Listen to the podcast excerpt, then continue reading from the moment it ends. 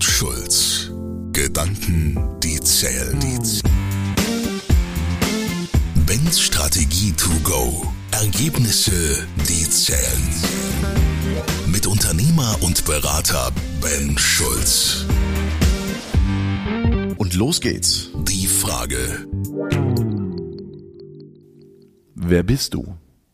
Die fleißigste Biene oder der Imker? Die Analyse.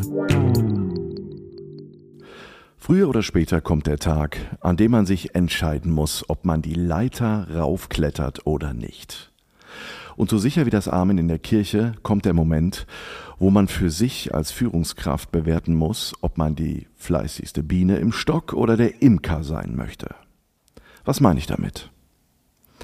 Täglich prasseln Anforderungen und Probleme von außen auf Führungskräfte herein. Das war schon immer so, wurde in den letzten Jahren jedoch immer massiver. Die Führungskraft als fleißigste Biene ist auch die beste Arbeitskraft. Zumindest denken sie dies. Und nimmt sich all diese Anforderungen und Probleme persönlich an. Sie pflegt den Kontakt nach außen, kommuniziert, diplomatisiert und ist an jeder Front parat. Die Mitarbeiter unterstützen in dem Rahmen, der ihnen vorgegeben wird, meist ein sehr enger, mit wenig Selbstverantwortung.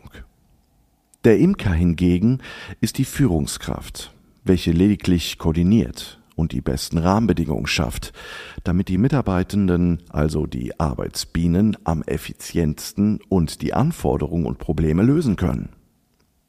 Bildlich gesprochen. Der Imker sorgt dafür, dass der Bienenstock an der richtigen Stelle am Wald beziehungsweise auf der Wiese steht, damit die emsigen Bienen den meisten Honig produzieren können. Da der Imker seine Bienen kennt, weiß er, wie sie platziert werden müssen, um bestmöglich performen zu können. Die Mitarbeiter bilden in diesem Führungsmodell die Aufschlagfläche für die Herausforderungen. Sie agieren selbstverantwortlich, der Chef gibt ihnen den nötigen Raum und Halt. Sie ahnen vielleicht schon, es geht um die alles entscheidende Frage, möchte ich als Führungskraft am oder im Unternehmen arbeiten? Die Antwort, die zählt. Nach Informationen des Harvard Business Manager, das ist die Ausgabe im Mai 22, fühlen sich 70 Prozent aller Führungskräfte erschöpft von der Fülle ihrer Sachaufgaben. Kein Wunder, wenn man sich dafür entscheidet, die fleißigste Biene zu sein. Effizient kann das nicht sein. Die Lösung zukunftsfähige Unternehmen lautet also, sei der Imker und platziere deine Bienen so sinnvoll wie möglich. Und da wären wir beim Stichwort.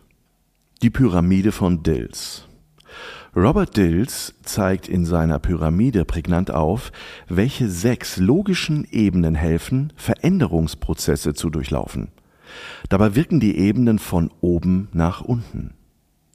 Die Spitze der Pyramide ist der Sinn bzw. die Vision. Die Studie Purpose, die große Unbekannte, die Kienbaum in Kooperation mit Human Unlimited im deutschsprachigen Raum durchgeführt hat, zeigt, wie wichtig eine klare Formulierung starker Purpose für Unternehmen ist. 93 Prozent der Befragten erachten es als wichtig, dass Unternehmen für sich eine Daseinsberechtigung definieren. Im scharfen Kontext dazu steht, dass sechs von zehn Befragten den Purpose ihrer Organisation nicht wiedergeben können. Da scheinen einige Imker ihrer Aufgabe nicht nachgekommen zu sein. Die zweite Ebene von oben bei Dills ist das Thema Identität. Als Sparingspartner für Unternehmer und Unternehmen kann ich immer wieder nur betonen, dass Menschen Menschen brauchen. Und es wird Menschen vertraut. Und mit ihnen wird durch dick und dünn gegangen. Echte Menschen sind aber nur solche, die authentisch sind, mit allen Ecken und Kanten und Macken. Mogelpackungen fliegen auf. Schein statt Sein ist der Killer schlechthin für eine Organisation, die funktionieren soll. Imker sind nicht der Wolf im Schafspell. Sie geben Halt und Orientierung, sie platzieren sinnvoll, sie lassen los und vertrauen ihren Bienen. Sie schaffen eine Atmosphäre, in der jeder gerne einen Flügelschlag mehr machen will. Die Ebene 3. Das sind Werte und Glaubenssätze. Unternehmenswerte sind kein Modewort, keine Schikane, sondern der Kit, der das Unternehmen zusammenhält und nach vorne führt. Als Unternehmer, der am Unternehmen arbeitet, seine Bienchen vollstes Vertrauen schenkt und sich seiner Identität bewusst ist, kennt der Imker natürlich seine Werte und Glaubenssätze. Und dies lebt er offen und ehrlich aus und vor allem vor. Das Ergebnis einer Umfrage der Stiftung für Zukunftsfragen besagt, dass sich 40 Prozent der Befragten wünschen, ihr Vorgesetzter würde eine Vorbildfunktion einnehmen. Fragt man, wie viele Führungskräfte dann täglich eine Vorbildfunktion haben, kommt das Ergebnis auf 10 Prozent.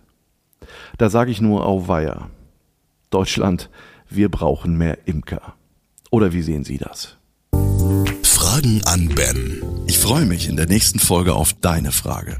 Fordere mich gerne heraus. Tschüss, bis zum nächsten Mal, dein Ben. Kohl und Schulz. Gedanken, die zählen, zählen. Walter Kohl und Ben Schulz. Weitere Informationen im Internet unter kohlundschulz.de.